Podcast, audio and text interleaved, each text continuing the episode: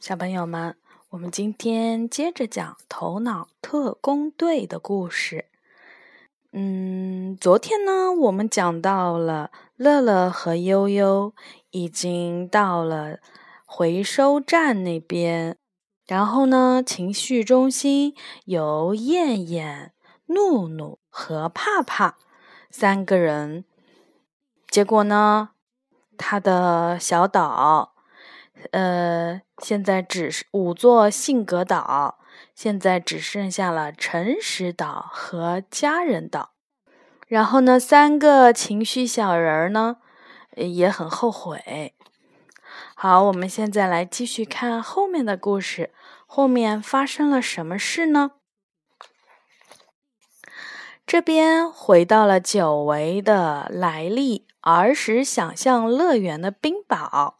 兴奋的什么都想介绍给乐乐和悠悠，可出乎意料的是，冰宝发现自己记忆中的美好乐园正在被毁灭。大脑工人们忙碌地清扫着乐园的垃圾，突然。冰宝看到了自己的火箭车，正和其他的垃圾一起掉下了悬崖。不，那是我的车！莱利和我还要趁着它去月亮上玩呢。冰宝大喊着去跑去追他，但是已经太晚了，他的火箭车已经消失的看不见了。看着从冰宝眼里哗啦哗啦喷射出来的糖果眼泪，悠悠上前安慰起他：“我相信你和莱利一定玩过许多非常棒的冒险游戏。”不一会儿，冰宝擦了擦眼睛说：“我好多了。”乐乐不可置信地看着眼前的情景。悲伤小人儿悠悠竟然帮助冰宝停止了悲伤。乐乐一行人总算及时赶上了思维列车，但列车还没有行驶多久，便突然停了下来。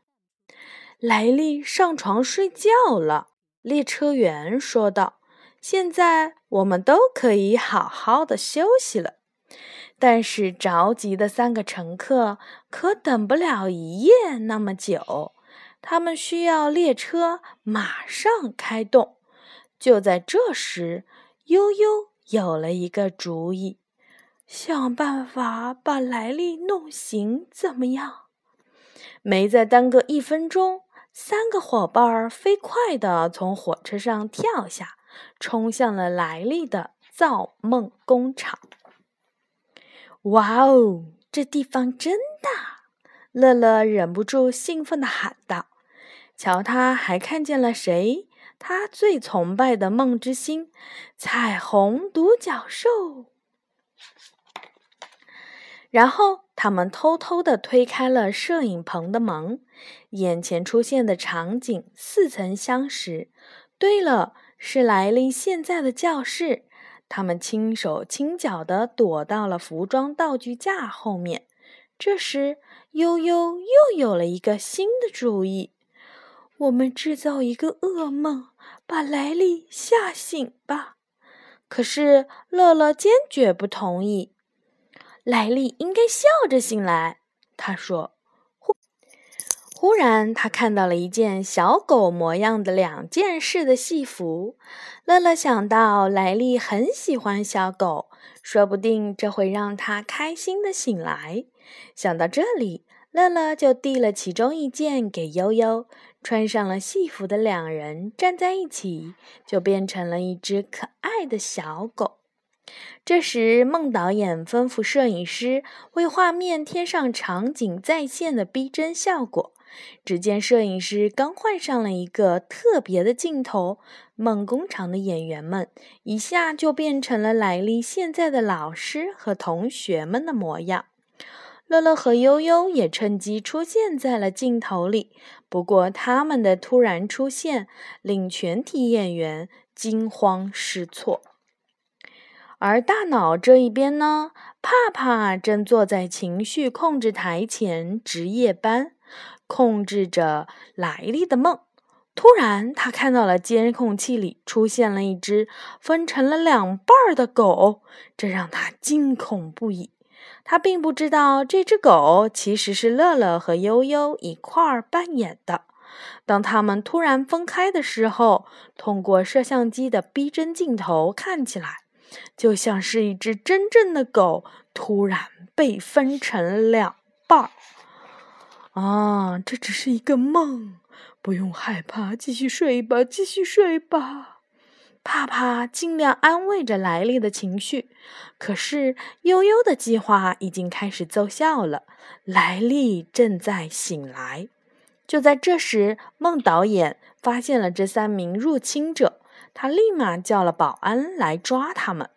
乐乐和悠悠敏捷地逃脱了追捕，可是冰雹却被带走了。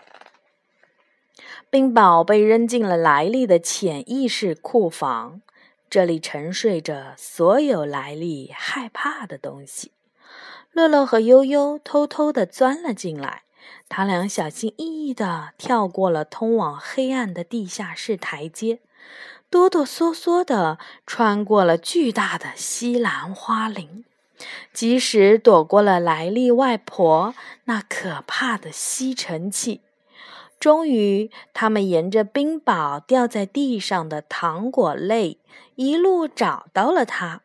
可怜的冰雹被关在了一个气球笼子里。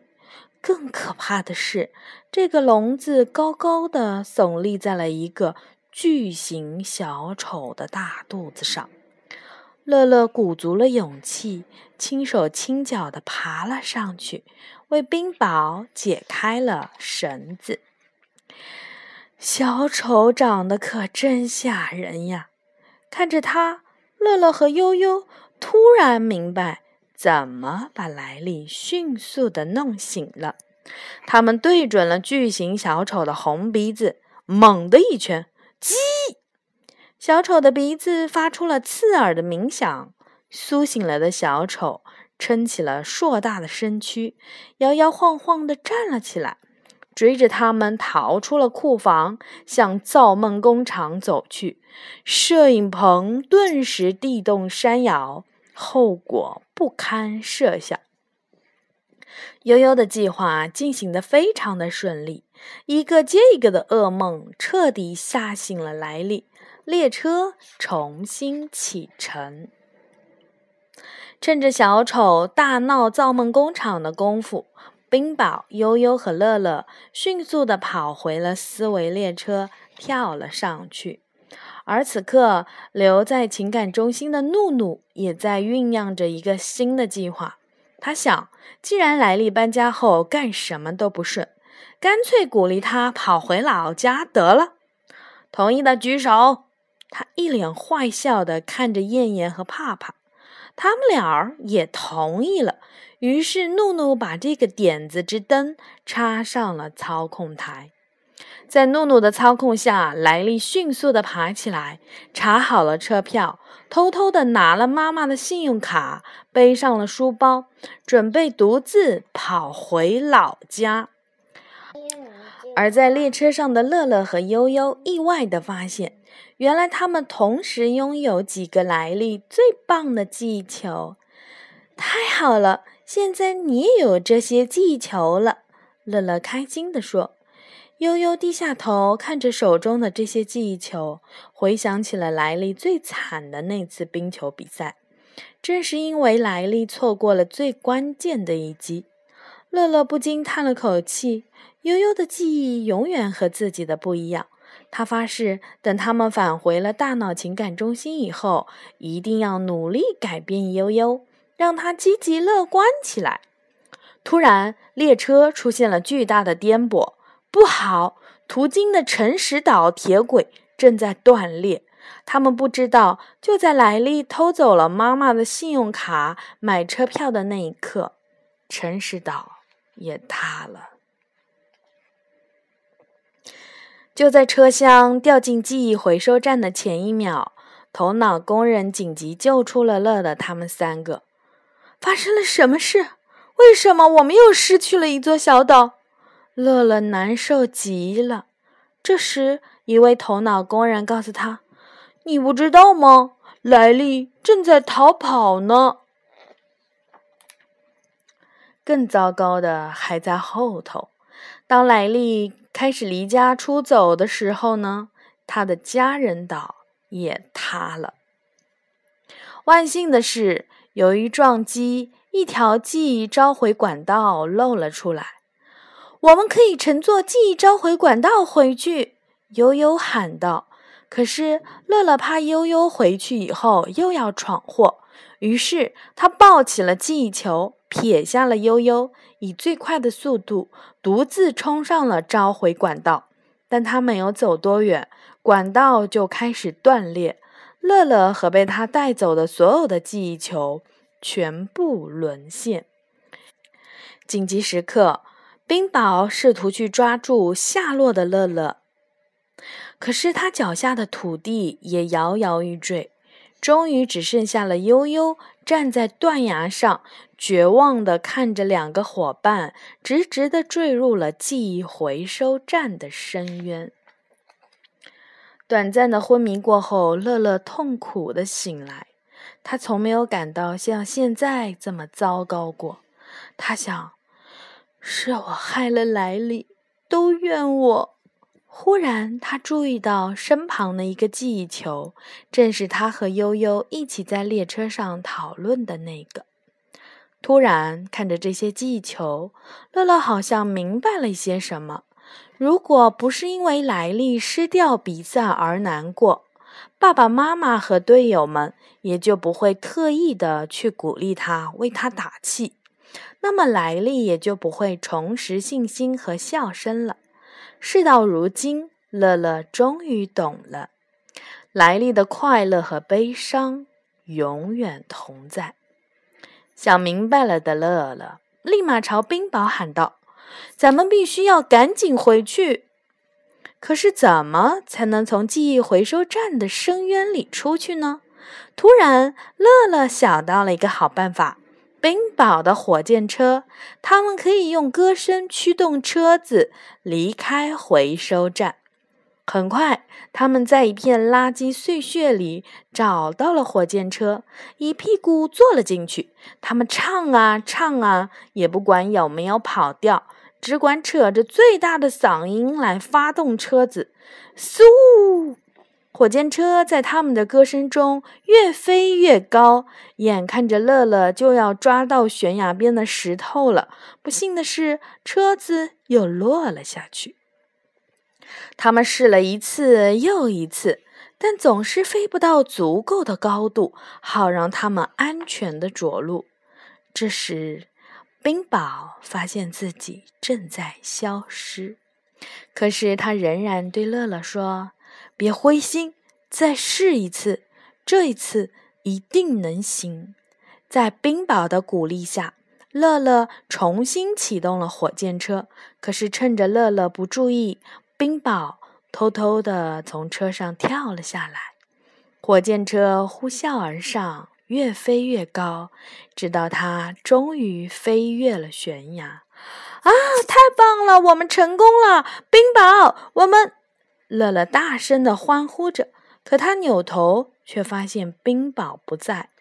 就在这时，从记忆回收站的谷底传来了冰雹的声音：“哈哈，我就说你一定能行！快去救莱利吧！答应我。”一定要带他去月亮上玩哟！说着说着，冰雹那粉粉的、胖乎乎的身体消失在了空气中。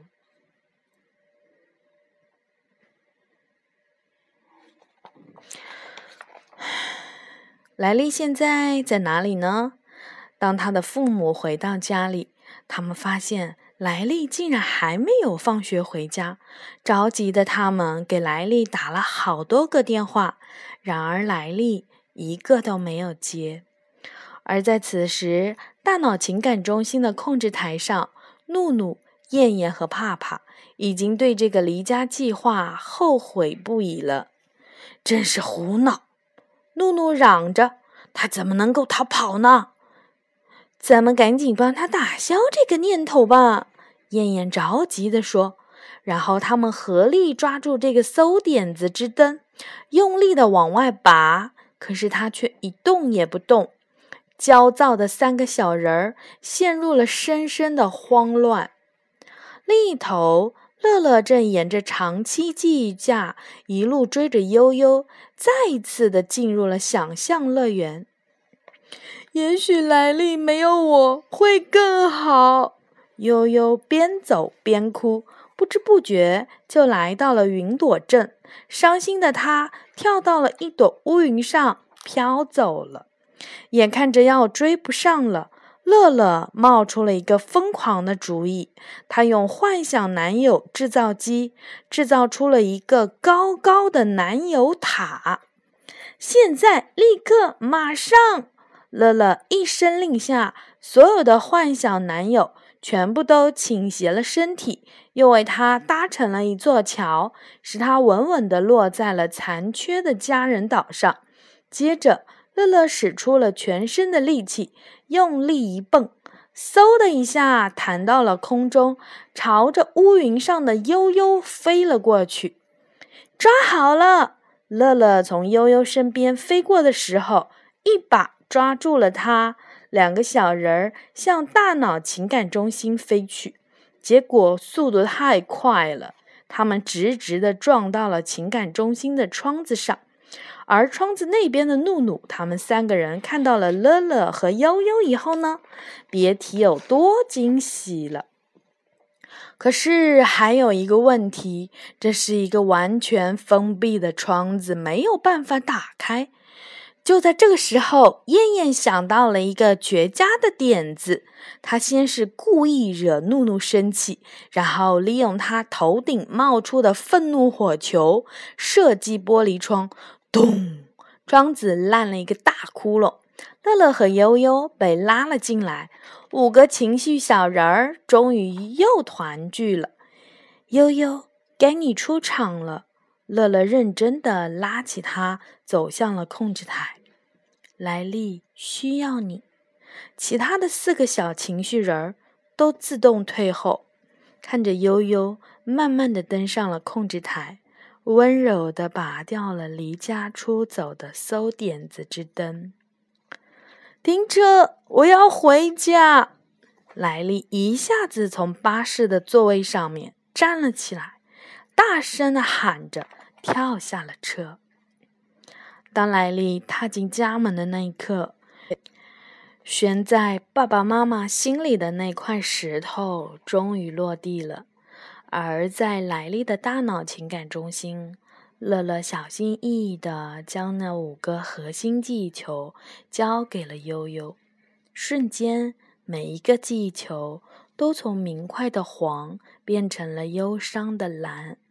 悠悠接着把它们放回了记忆召回箱，令他们激活莱利大脑的每一个角落。对不起，我知道你们不想让我离家出走，但是我很想念家乡。莱利泣不成声地说着。爸爸妈妈并没有责怪他，相反，他们告诉莱利，他们也很想念家乡。一家三口紧紧地拥抱彼此，莱利破涕为笑。